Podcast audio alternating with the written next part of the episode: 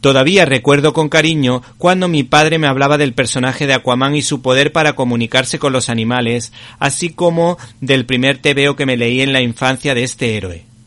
Y como tengo que decir que a través de los ojos de un niño se disfrutaba muchísimo de las andanzas de este superhéroe, lo que sin duda para un adulto puede ser motivo de mofa, por las características y por el personaje tan blanco que era Aquaman como se puede comprobar en el prólogo del primero de los tres tomos que hablan de la trayectoria de Peter David, en el que se relacionaba a este rey de las profundidades con la serie de televisión Los Superamigos, donde era un personaje muy secundario, pues este equipo de superhéroes de la Liga de la Justicia tenía pocas misiones acuáticas. El caso es que el personaje de Aquaman creado por Paul Norris y Morway Singer en 1941 estaba en horas bajas en los años 90, y para colmo había perdido su reino, su reina y a su hijo el talentoso pero excesivamente valorado amigo.